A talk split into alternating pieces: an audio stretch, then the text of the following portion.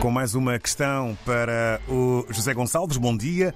Anúncios repentinos de obras no porto da cidade do Cabo estão ligados às ameaças à navegação no Mar Vermelho? Sim, eh, a situação no Mar Vermelho acelera um determinado número de medidas que Cape Town já tinha previsto, tinha problemas antes.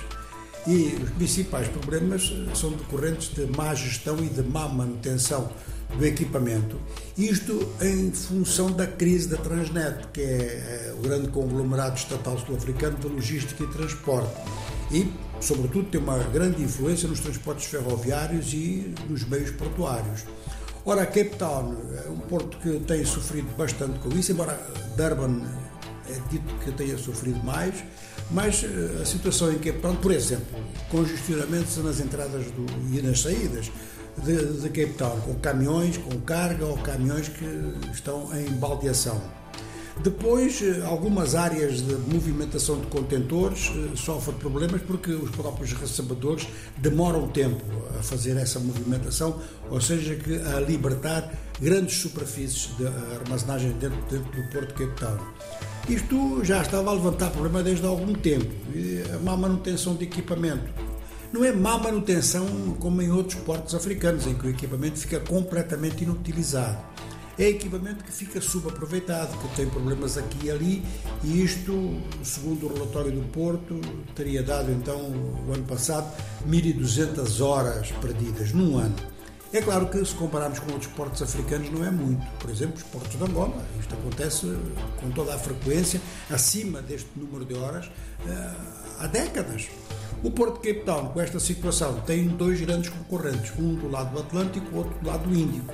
Do lado do Atlântico é o porto do Walvis Bay na Namíbia, que é um concorrente sério, porque o porto funciona melhor, não tem congestionamentos, tem menos movimento também, tem boa ligação rodoviária, pelo menos com toda a faixa atlântica da África do Sul, portanto, desde a fronteira da Namíbia até precisamente Cape Town. Agora, é claro que já antes disto, antes desta situação no Mar Vermelho, havia uma série de planos no Porto e um deles, que é o mais importante, é o Programa de Desenvolvimento Logístico Intermodal. Estava para começar em data mal definida de 2024 e agora acentua-se que é mesmo para meados de 2024 para fazer face a esta situação.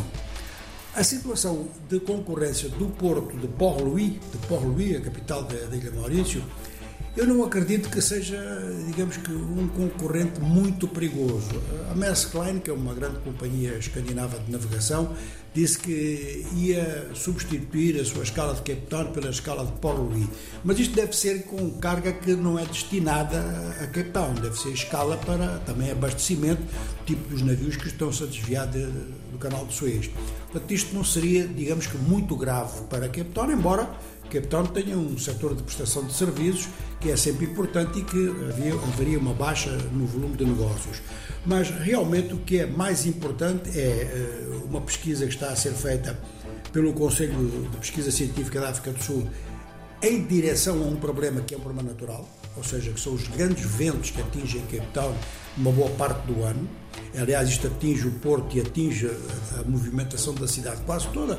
Por exemplo, o funicular que vai até ao alto da Montanha da Mesa não pode funcionar nesses períodos do ano, é muito perigoso. Este é um aspecto que realmente uh, afugenta uma parte da navegação de Cape Town. E, por outro lado, então, é a implementação dentro deste programa logístico intermodal que o equipamento do porto seja realmente bem mantido e que a organização dos turnos do trabalho também. É claro que o desafio suplementar que vem agora com a crise do Canal de Suez e a crise do Mar Vermelho vai provavelmente fazer as autoridades portuárias andarem um pouco mais rápido. Mais uma questão tratada pelo José Gonçalves na economia dos nossos dias.